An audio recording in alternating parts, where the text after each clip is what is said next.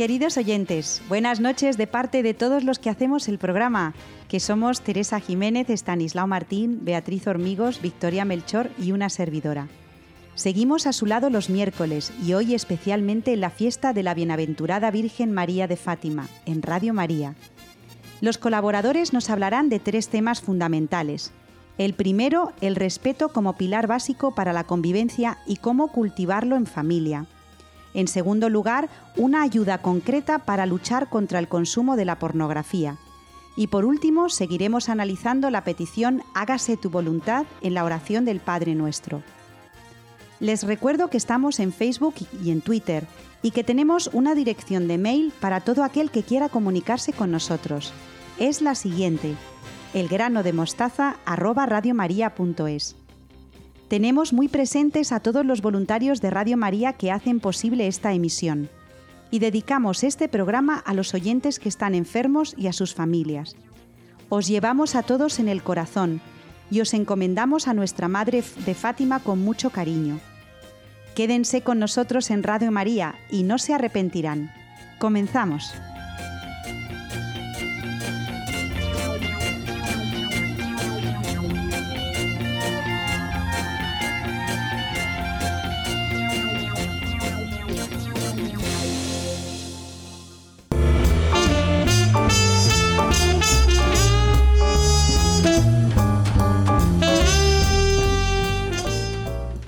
Saludo con mucho cariño a Beatriz Hormigos y a Victoria Melchor que nos acompañan desde sus casas. Buenas noches a las dos. Buenas noches, Ana.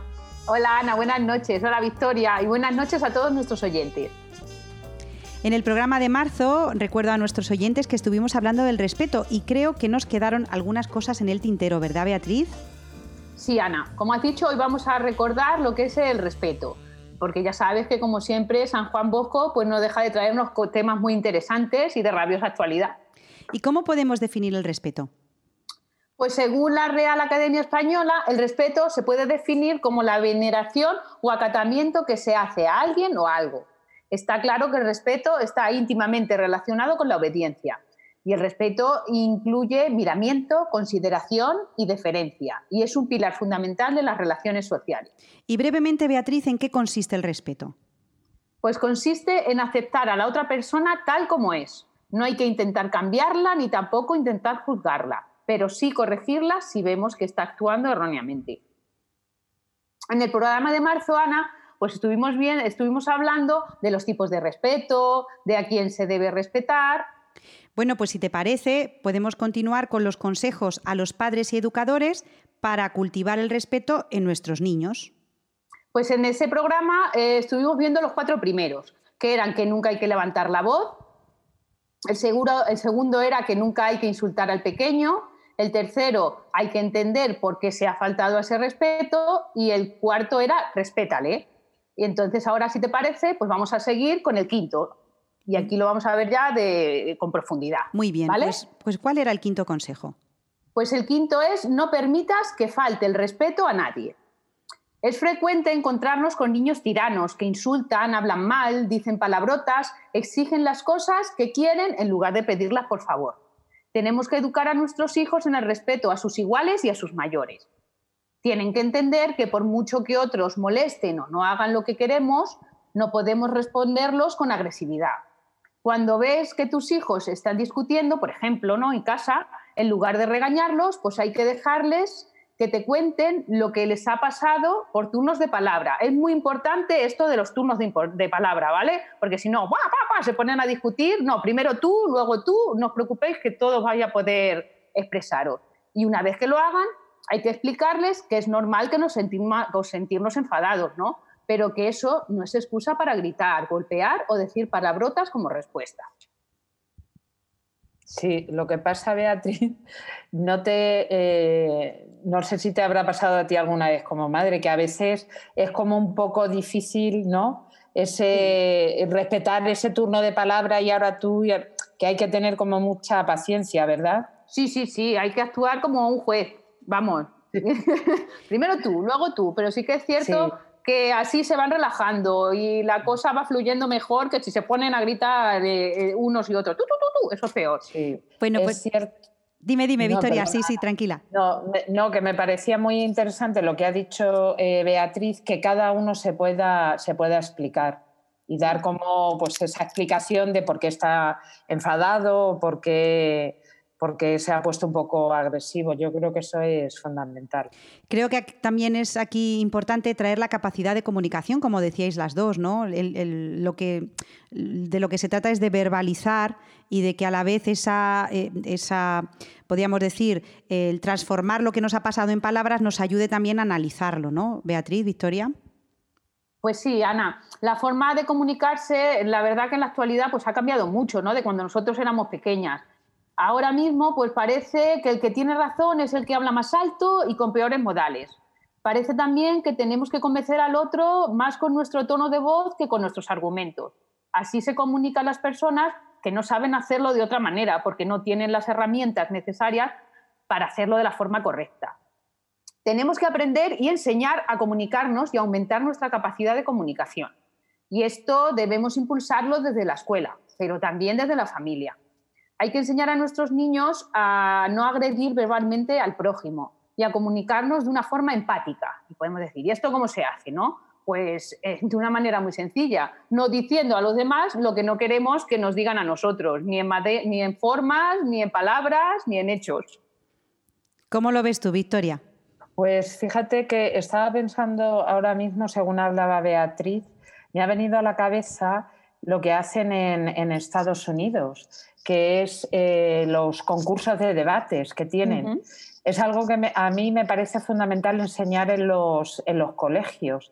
La oratoria, cómo te tienes que expresar, cómo tienes que hablar, pero sobre todo en ese modelo de debate tienes que saber eh, rebatir tu posición, pero a la vez respetar al otro. Y ese rebatir no incluye insultos, no incluye levantar la voz, porque mm, para mí se perdería, se perdería todo no sé, como aportación me parece algo, algo interesante. Mira, yo voy a contar también una anécdota de un curso que hice mm, sobre improvisación eh, como técnica teatral para eh, aplicarla al aula. Y decían que es muy importante a la hora de improvisar escuchar al otro. O sea, tú tienes que escuchar a la persona, porque claro, en la improvisación no hay un guion preestablecido. Entonces tienes que escuchar a la otra persona, recibir lo que la otra persona te dice y sobre eso construir. Me parece muy bonito, porque muchas veces eh, llegas con una posición fija, da igual lo que te diga la otra persona, que tú no vas a hacer caso, ¿no? Y, es importante lo que dice, lo que decís de enseñar a respetar el turno de palabra, a ponerte en lugar del otro, a ir bajando y rebajando un poco el nivel de tensión que muchas veces con el tono de voz también se va... Eh, ¿no? Si la persona, en este caso el papá, la mamá o el profesor, eh, es el juez, como decía antes Beatriz, pues ese mismo tono de voz, intentar bajarlo, venga, ahora te toca a ti, ahora, y, seguramente esa tensión se va a ir poco a poco disminuyendo. Bueno, pues, ¿cuál es el siguiente paso, Beatriz? Pues el siguiente paso sería poner límites y aprender a escuchar. Al enseñar respeto es importante poner límites a los niños acerca de lo que es correcto e incorrecto. Ya de esto lo hemos hablado muchas veces. No es aconsejable dejar que los niños hagan lo que quieran, que decidan lo que quieran hacer porque ellos no son capaces de diferenciar entre el bien y el mal. No tienen la capacidad necesaria para decidir lo que tienen que hacer y cuándo hacerlo. Victoria, ¿tú cómo ves esto? Sí, yo creo que es eh, fundamental lo de poner, lo de poner límites y, bueno, lo de aprender a escuchar también.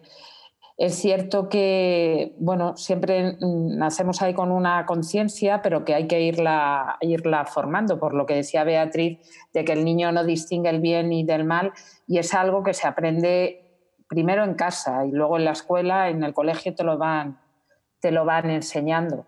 Pero si a un niño no se le ponen límites, pues como la novela de, del libro de la selva, que sería salvaje completamente. Entonces, a mí eso me parece, me parece fundamental. Y si aterrizamos un poquito en lo concreto, Beatriz, ¿podrías poner algunos ejemplos de mm, ciertos límites necesarios para la convivencia diaria? Pues sí, mira, Ana, eh, yo te, te diría que lo que tenemos que educar a nuestros hijos es en la virtud de la paciencia. Esto es muy importante. Hay que enseñarles a aprender a escuchar, como decías tú en lo de la improvisación. El que sabe escuchar respeta al otro. porque le deja de forma implícita que le está interesando lo que le está diciendo, que le escucha aunque no esté de acuerdo con lo que está diciendo, porque le respeta. Hay que aprender a esperar el turno de palabra cuando se está debatiendo una cuestión. Esto es al hilo de todo lo que habéis estado diciendo. Bueno, y una vez que somos conscientes de que tenemos que escuchar, de que tenemos que esperar y de que esto forma parte del respeto, esta palabra así tan eh, abstracta, ¿cuál es el siguiente paso que tenemos que dar? Pues este yo diría casi que es uno de los, el paso más importante. Hay que disculparse cuando uno se equivoca. Eso es fundamental. ¿Cómo enseñar el respeto a nuestros niños? Pues cuando te equivocas, no, no cumples lo que prometes o eres demasiado duro con tu hijo, es importante disculparse con él. No solo le transmitiremos humildad y la importancia de pedir perdón, sino también le enseñaremos así el respeto a los demás. Sí, a mí me parece fundamental el tema del pedir perdón y yo es algo que intento eh, inculcarlo en, clase porque em, el error, equivocarnos, nos vamos a equivocar todos eh, continuamente. Nadie es perfecto y no pasa nada por equivocarse. Ahora hay que pedir disculpas si mi error afecta a la otra, a la otra persona.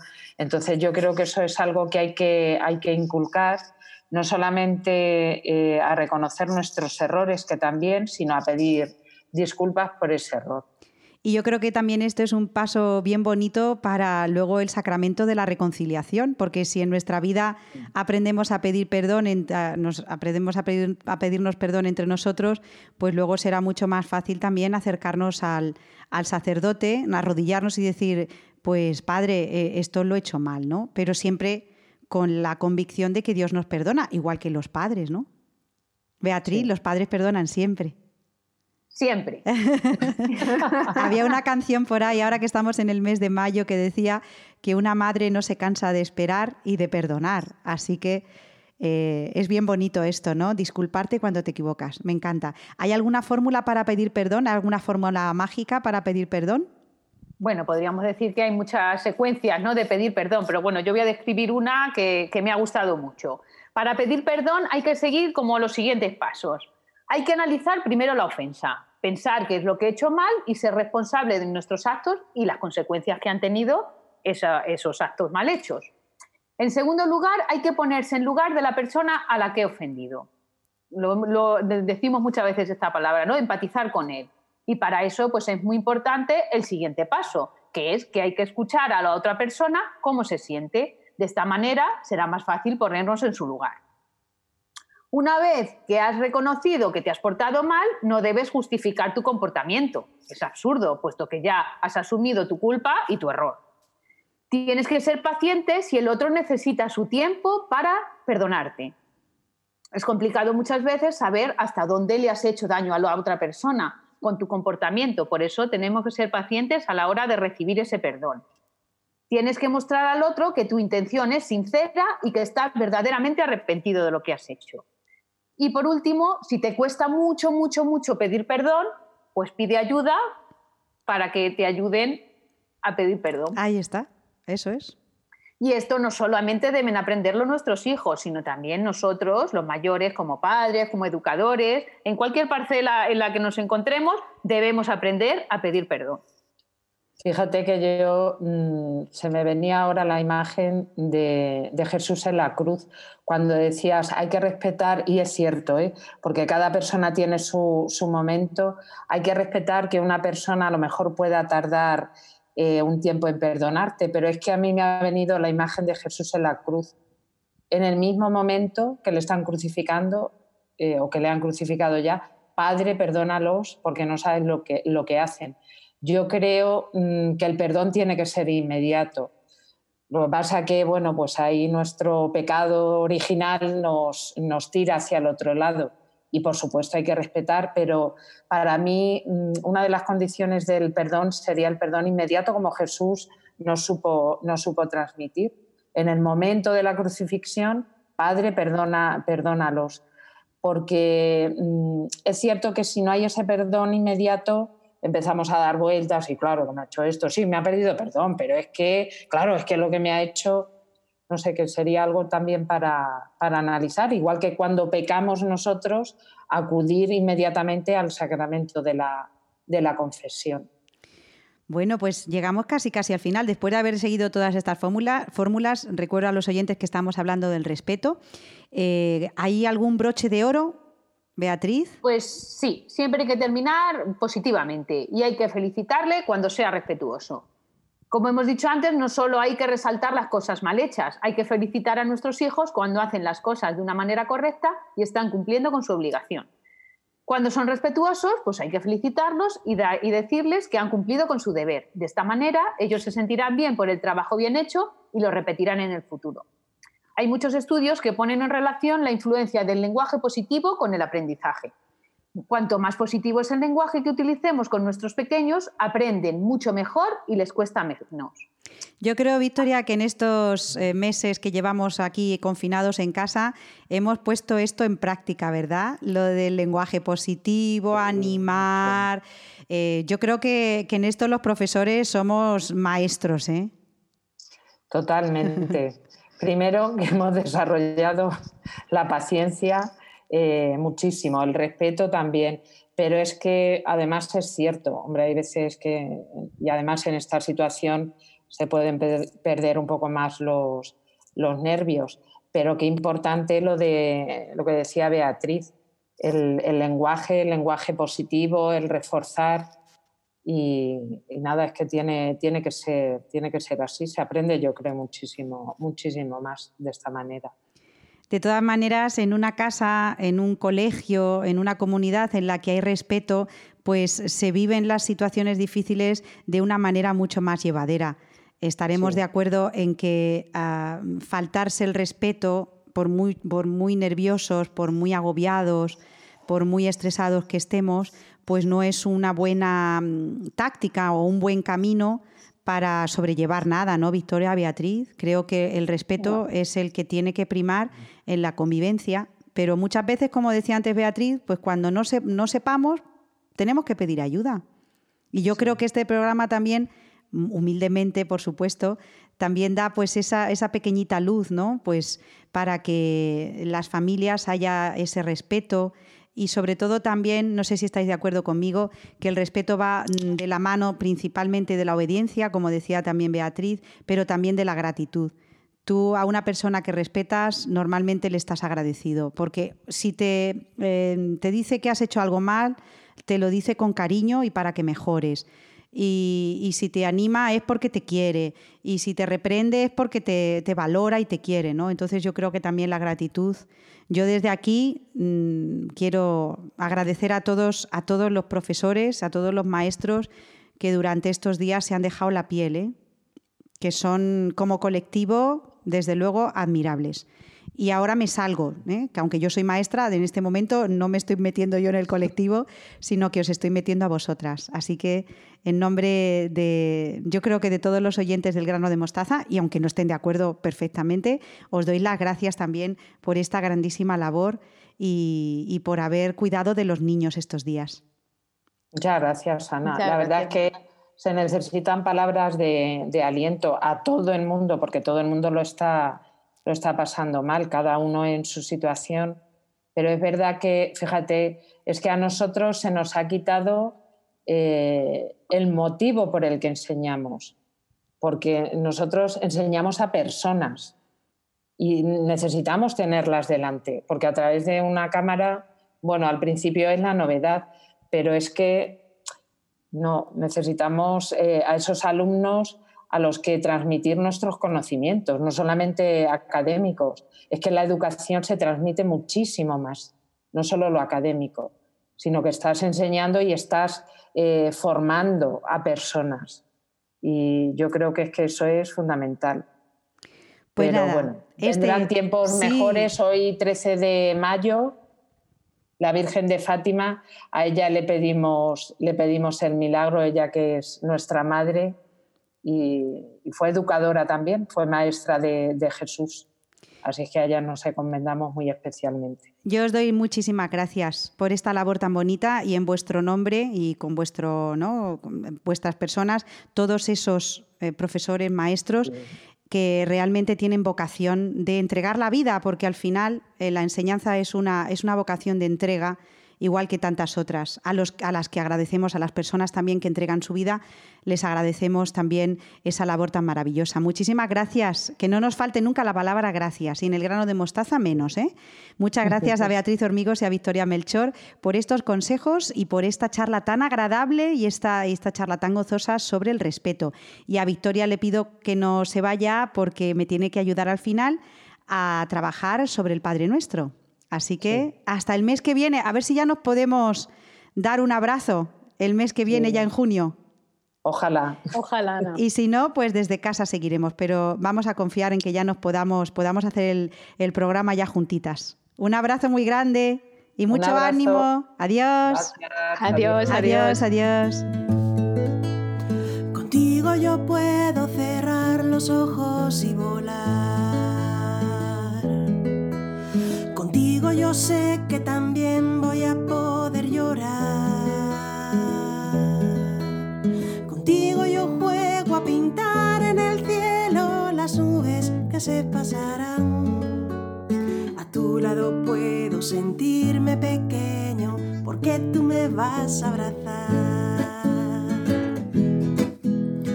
Madre mía inmaculada, quiero en tu mirada mi vida soñar. Si en medio de mis batallas tú eres la esperanza, yo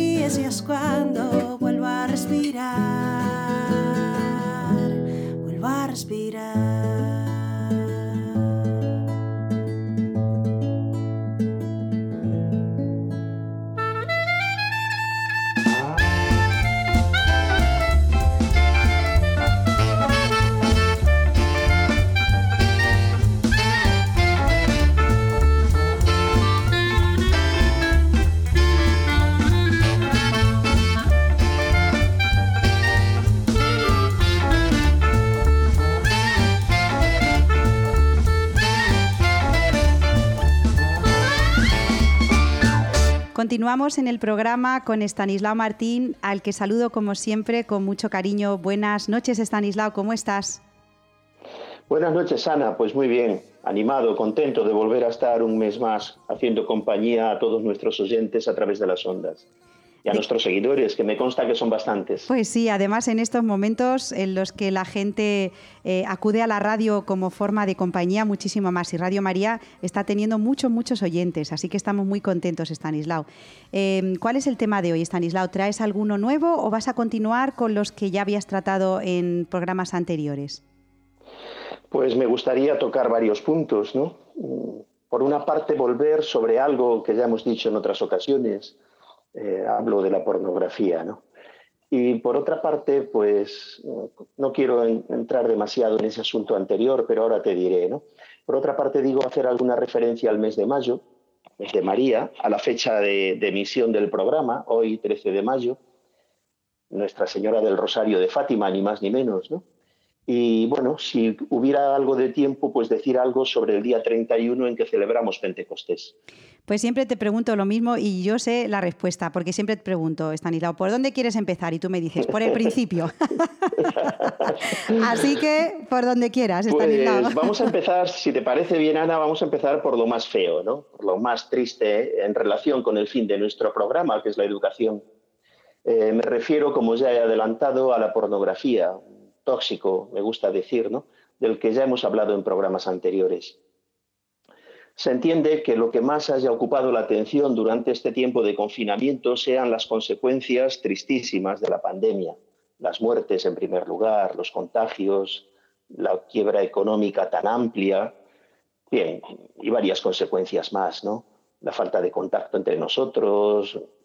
Pero además de esto, que ciertamente es preocupante, y que está en la mente de todos, en los medios de comunicación a todas horas. Aparte de esto, yo quiero decir algo sobre el problema de la pornografía, del cual ya habíamos dicho varias cosas en programas anteriores. Y quiero recordarlo para insistir en algo que ya se dijo entonces, y es que uno de los grandes aliados de la pornografía es el silencio.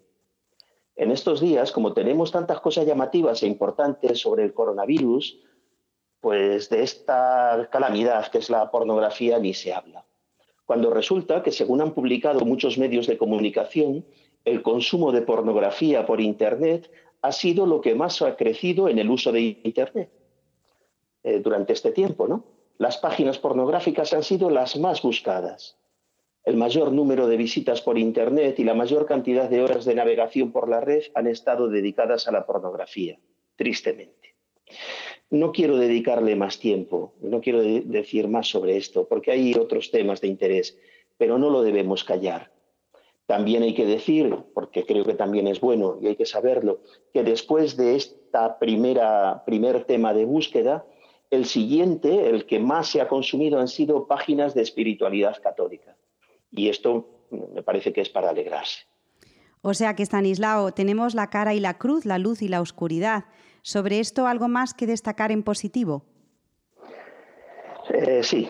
Para quien tenga esta adicción o vea que puede adquirirla y no esté a gusto con su situación personal, para los padres que tengan este problema con algún hijo, les vendrá bien saber que hace muy pocos días se ha puesto en marcha el primer curso online en español sobre consumo de pornografía. A mí me parece que esto es una noticia interesante y hay que divulgarla. El curso lo organiza una entidad social que viene trabajando en este problema desde hace unos años y se llama Dale una vuelta. Y es el mismo nombre de su página web, www.daleunavuelta.org. En ella se ofrece ayuda por parte de un equipo de expertos que tienen mucha experiencia clínica en el tratamiento de personas adictas a la pornografía o consumidores compulsivos. Bien, eh, hay que añadir que el curso va dirigido a un abanico muy amplio de personas, a profesionales de la salud, a educadores, maestros, profesores, padres, a todo aquel que esté interesado por este asunto, incluso a los propios consumidores. Su director es un psicólogo experto en consumo de pornografía, al cual yo he citado en algunos programas anteriores, Alejandro Villena. Eh, es un hombre que lleva ya varios años ayudando a personas que cayeron en esta lacra. ¿eh?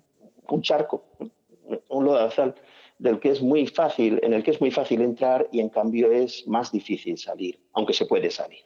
Pues yo, Stanislao, te doy gracias por esta buena noticia, principalmente a todos los que necesitan ayuda en este problema tan terrible, principalmente los que lo están sufriendo en primera persona o todos aquellos que eh, necesitan ayudar a otros, porque puede rozarnos este problema no en primera persona solo, sino como educadores o incluso teniéndolo en nuestra propia familia.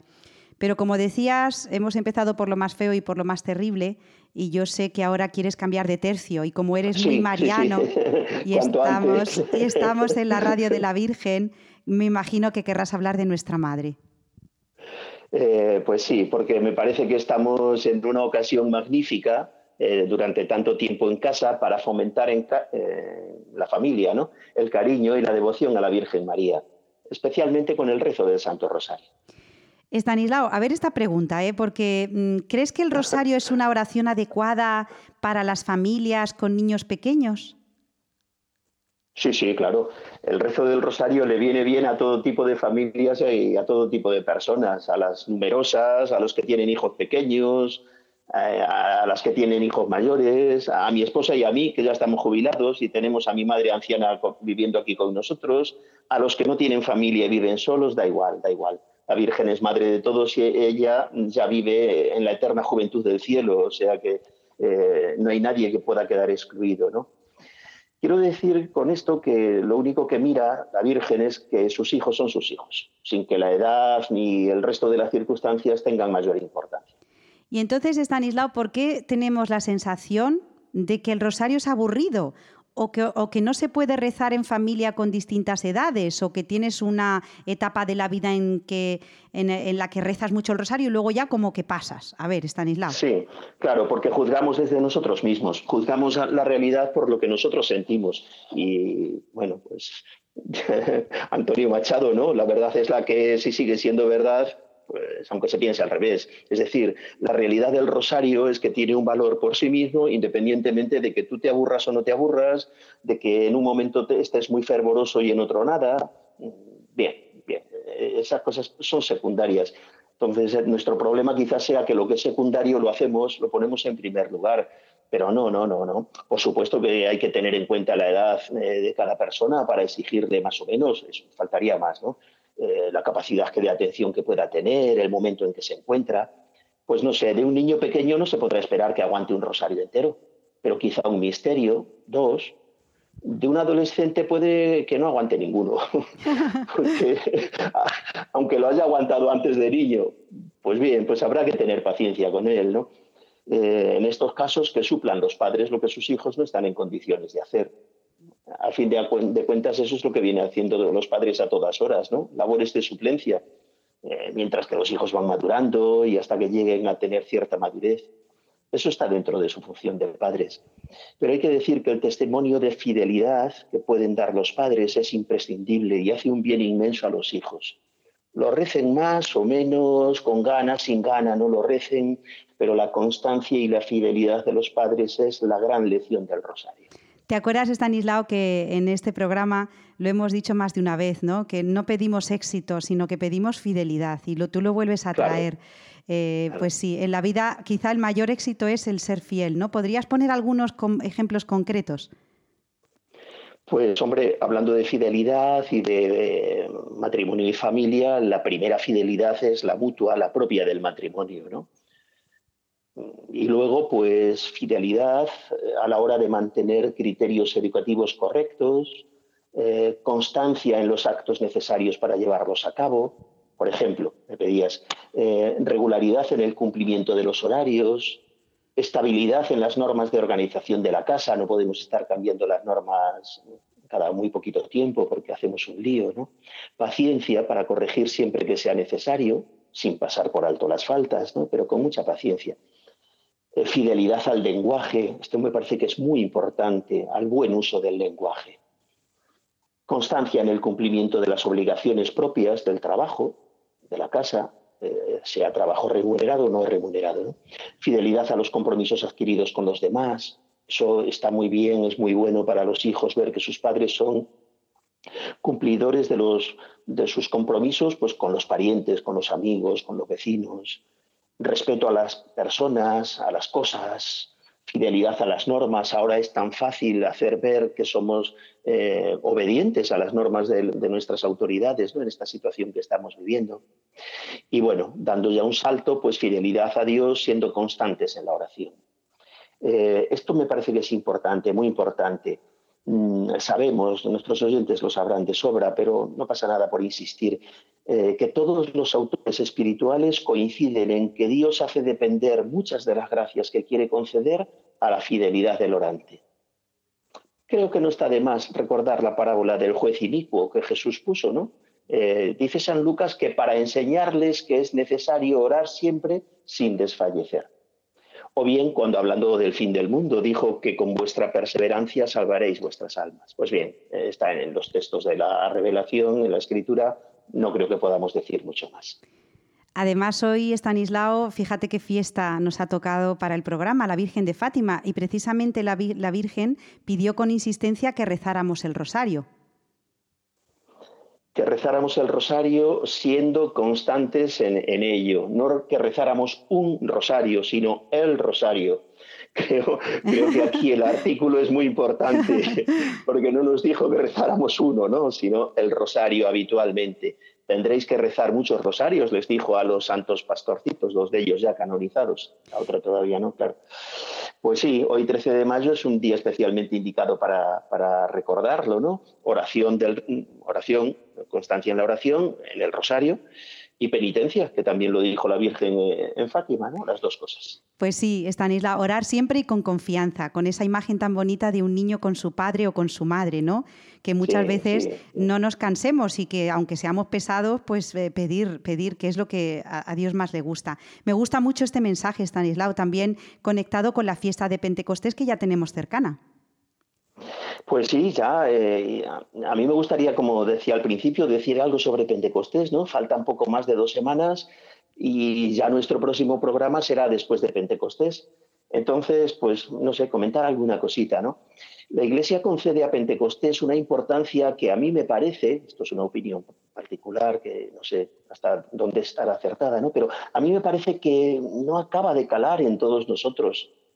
Pentecostés es la efusión del Espíritu Santo y puede decirse que es el broche que corona todo el año litúrgico. Esto es lo que la, Iglesia nos presenta, nos, nos pone en Pentecostés el broche del año litúrgico. Lo digo de otro modo. Todo el año que comienza en Adviento apunta a Pentecostés. Todos los misterios de nuestra fe tienen su punto álgido en la vigilia pascual, pero no se cierran con la vigilia pascual, sino que se coronan con Pentecostés. ¿Por qué es esto así? Pues porque sin Pentecostés no habría iglesia. Y sin iglesia la redención operada por Jesucristo no se podría aplicar. Todo lo que Jesús hizo y dijo, todo lo que vivió, todo lo que celebramos en Navidad, en Pascua, todo eso se completa, adquiere su gran sentido para nosotros, se nos aplica en Pentecostés y gracias a Pentecostés. Todo esto deberíamos trabajarlo también en esta iglesia doméstica que es la familia, dándole un relieve no menor que el relieve que damos a la Navidad. Llega la Navidad y en todas las casas se eh, celebra, en todas las casas cristianas, ¿no? se celebra eh, muy visiblemente. Llega la Pascua y un poco menos. Eh, llega Pentecostés y puede que pase inadvertido. Bien, mm, ya sé que nos debemos a unas tradiciones y que estas tienen mucho peso y, y, son muy buenas. No digo nada en contra de ellas, al contrario, al contrario. pero estos pasos hay que ir dándolos, ¿no? Del mismo modo que vemos que en las últimas décadas la Pascua año tras año ha ido cobrando la importancia que merece y seguirá cobrando más probablemente. Así debería ocurrir con Pentecostés y así esperamos que ocurra y algunos por lo menos así lo deseamos. Hace no tantos años la Pascua a nivel popular pasaba casi desapercibida. Hoy en cambio, eh, al menos dentro de la Iglesia, nos felicitamos, vamos teniendo diversas celebraciones pascuales, pues bien, ojalá no tardemos mucho en hacer lo propio con esta grandísima solemnidad del Espíritu Santo. Estanislao, me parece un deseo muy bonito para terminar tu sección, especialmente en estos tiempos tan necesitados del verdadero consuelo que solo se recibe del corazón de Cristo. Hay, me consta en Stanislao, y, y habrá mucha gente herida después de este tiempo de prueba. Muy brevemente te pediría una palabra de consuelo para ellos. Eh, mm, me, tengo que hacer que referir eh, al último programa, al programa anterior, al del mes de abril. Eh, mirada dirigida a la divina misericordia de Dios. Yo creo que es la mejor recomendación, por lo menos es la mejor que a mí se me ocurre. no, importa no importan tus heridas, no importan tus heridas, sean las que sean. Pon los ojos en la misericordia divina y déjale que Él haga. Pues fíjate qué bonito, qué forma de terminar este programa que emitimos el 13 de mayo. Fíjate, Stanislao, menudo regalo que nos ha hecho la Virgen al grano de mostaza en Radio María este día eh, de su fiesta, la bienaventurada Virgen María de Fátima.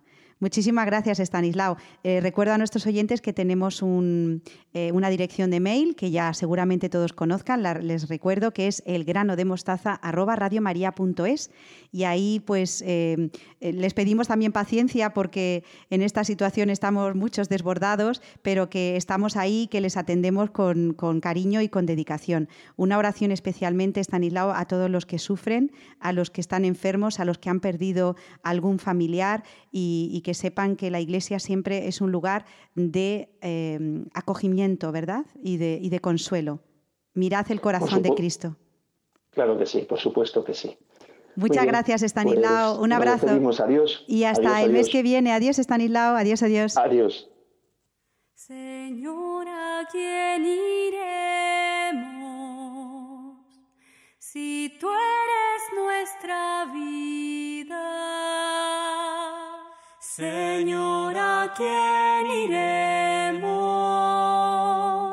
Si tú eres nuestro amor. Señora, quién iremos? Si tú eres nuestra vida.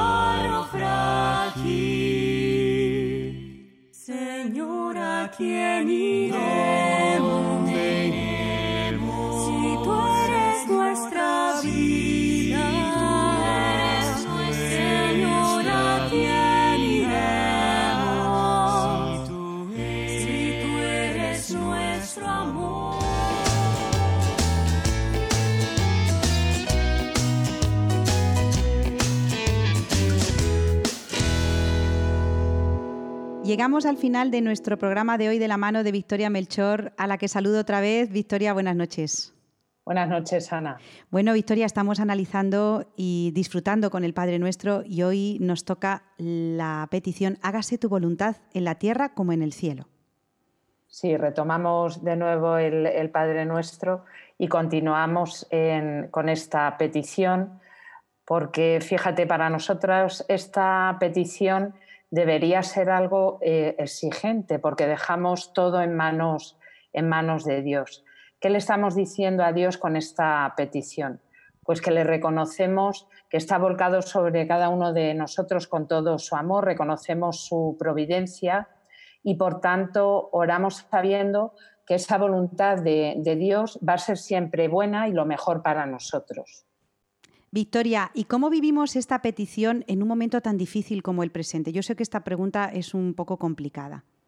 Sí, la verdad es que eh, realmente esta petición es, supone, y más hoy en día, un acto radical de, fe y de confianza en, Dios. Decía Santa Teresa que, que solo Dios basta, pero es verdad que los momentos de dificultad nos cuesta, nos cuesta reconocer esto. Fíjate que deberíamos depositar toda nuestra vida en manos de Dios y además sin quejarnos, sin quejarnos de, nuestra vida, de todo lo que nos está sucediendo, aunque no, lo, aunque no lo entendamos. Pero es también la actitud que tiene un niño pequeño que se fía completamente de sus padres, sabe que no le va a faltar de nada. Y fíjate, yo cuando mm, leía, leía esto, lo de esta petición, no solamente que eh, sepamos que no nos va a faltar nada, sino que el niño es inconsciente, que no, no, no piensa, pues mi padre me va a dar esto, mi padre me va a dar lo otro, no, él se lo supone que, eh, se, que se lo va a dar. Así deberíamos nosotros actuar también en este sentido hacia Dios, de quien solamente podemos esperar lo, lo bueno. Cuando San Pablo tuvo la, experiencia de conversión y, el, reencuentro con Jesucristo resucitado, le dijo, Señor, ¿qué quieres que, haga? Eso es lo que le podemos preguntar nosotros a Dios, y más en esta situación de dificultad. ¿Qué quieres que haga? ¿Cuál es tu voluntad sobre mí? el modelo perfecto que tenemos ante esta pregunta, ante esta petición, es la Virgen María. La Virgen María en ningún momento se cuestiona la voluntad del, del Señor, sino que ella responde, hágase, hágase en mí según tu palabra. Y Victoria, ¿qué podemos hacer nosotros en, nuestro nivel ahora, en, el aquí y en el ahora? Pues mira, Ana, en primer lugar, yo creo que lo que tenemos que hacer es acudir a la Virgen María, porque como acabo de decir, ella es el modelo para cumplir esa voluntad, em, esa voluntad de, Dios sobre nosotros. A veces nos imaginamos a Dios como un Dios que, castiga y, en estos eh, momentos tan tremendos que está viviendo la sociedad, pues nos podemos plantear el decir, bueno, ¿y cómo Dios nos manda esto? Vemos a un Dios castigador cuando no es, no es así, para nada. Y recurrimos a lo mejor más a la Virgen o a los santos, empezamos a hacer novenas, a veces con una especie de religiosidad que no encaja del todo. ¿Qué es lo que tenemos que, hacer? Vivir esa experiencia eh, pascual. Estamos en tiempo de, de, Pascua. Cristo ha resucitado. Va a venir eh, el Espíritu Santo sobre, sobre, nosotros y a Él es eh, al que nos tenemos también que, fiar y que encomendar toda, toda nuestra vida.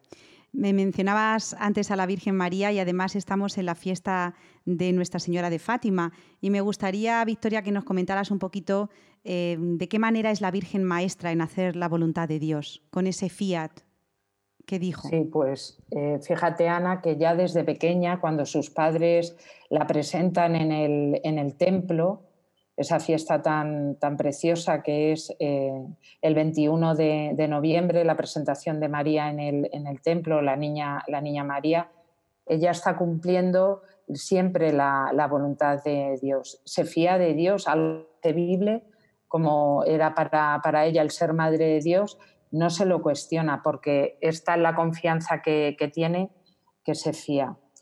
Podemos imitar a la, Virgen María para cumplir la voluntad de Dios viviendo los mandamientos, eh, con la oración, la participación activa en los, los, sacramentos, sobre todo en el sacramento de la reconciliación y de la, de la Eucaristía.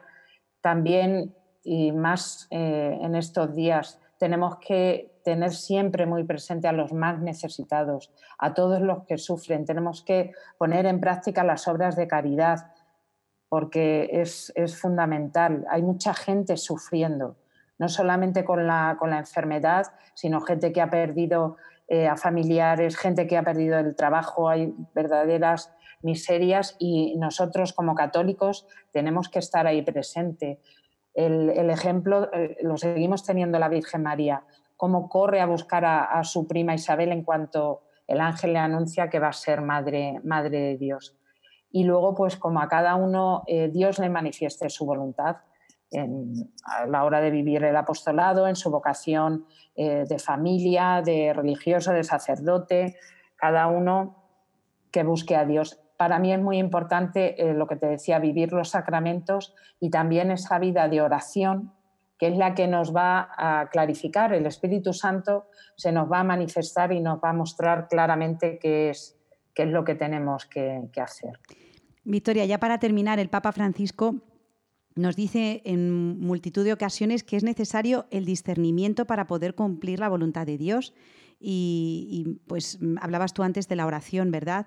Em, muchas veces tenemos que suplicar, o sea que para conocer la voluntad de Dios no hay un libro de instrucciones, me imagino, ¿no, Victoria? Si lo pedimos todos los días en el Padre Nuestro es porque es algo que necesitamos pedir, porque no, no viene dado eh, con un botón, me imagino. Sí, igual que nos enseñan nuestros padres eh, a obedecer lo, hemos comentado con, Beatriz en, otras ocasiones, eh, Dios también nos enseña cuál es su voluntad, pero como dices, hay que, pedirla y hay que pedirla todos, todos los días. San Agustín eh, se planteaba qué significaba ese, qué significa ese hágase tu, tu voluntad.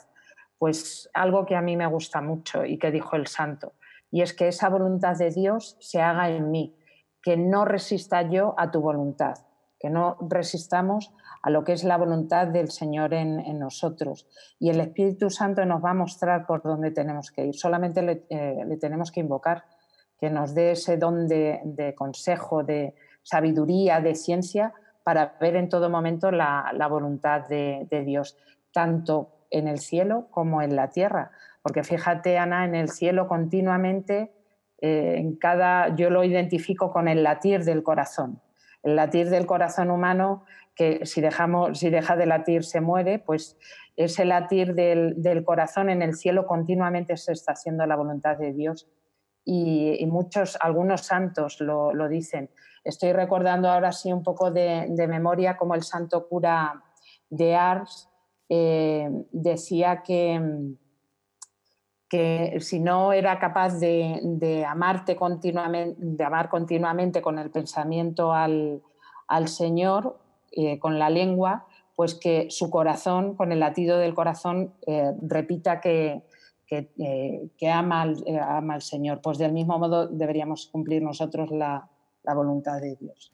Muchísimas gracias, Victoria Melchor, porque lo pedimos todos los días en el Padre Nuestro. Pedimos, hágase tu voluntad en la tierra como en el cielo. Hay veces que nos cuesta y en estos momentos que estamos viviendo, pues cuesta mucho, pero es verdad que el Señor no nos deja, nunca. No, no, estamos abandonados. no, hay que mantener, la, hay que mantener la, esperanza, siempre, la esperanza siempre. Eh, estos días de atrás, Victoria, y termino, eh, el Salmo mm, rezaba, nadie te arrebatará de mi mano. Me encanta esa imagen. El buen pastor nos coge de la mano, nos lleva a veces de la mano, a veces nos carga sobre sus hombros. Eh, si nos hemos caído nos ayuda a levantarnos y nunca nos abandona. Nadie te arrebatará de mi mano. Me encanta, me encanta esa, imagen del buen pastor.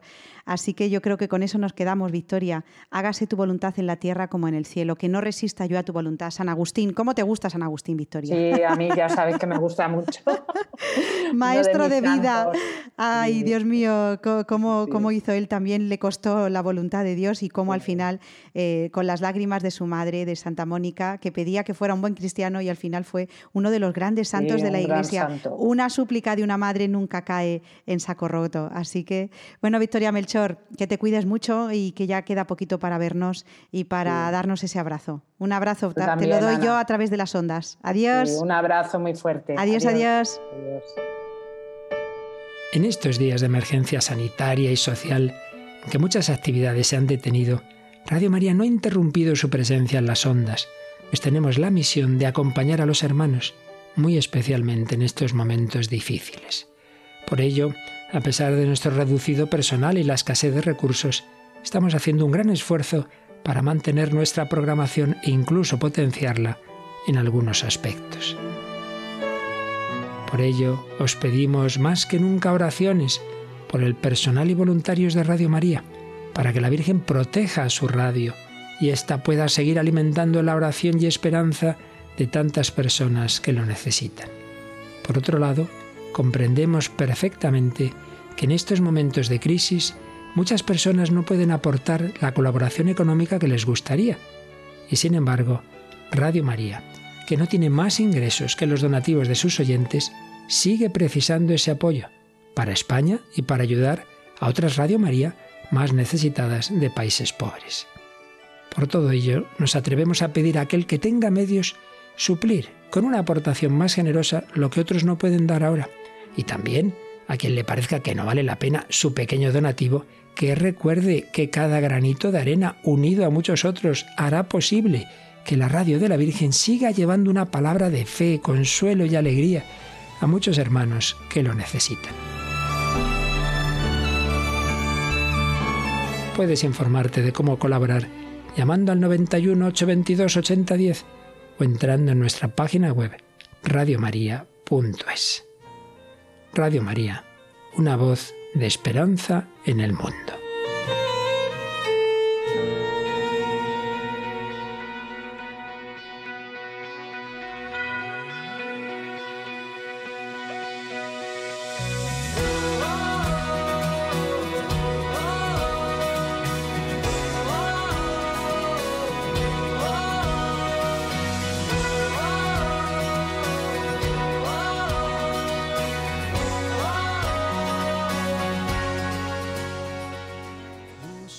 Radio María te necesita.